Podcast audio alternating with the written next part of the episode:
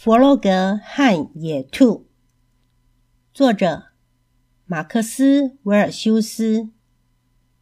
野兔在给弗洛格画像，可是弗洛格不喜欢一直站着不动。野兔说：“那我们来粉刷天花板吧。”弗洛格说：“好主意。”可是弗洛格弄得一团糟。野兔说。那你给我演奏一首曲子吧，弗洛格说：“好主意。”可是弗洛格一点也记不起来了。野兔说：“那我们去花园里干活吧。”弗洛格说：“好主意。”可是弗洛格发脾气了。我们为什么不拿着这些花回到屋里呢？弗洛格说。那你就可以读故事给我听喽。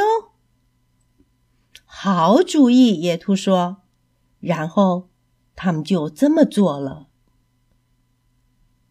这个故事就说完了。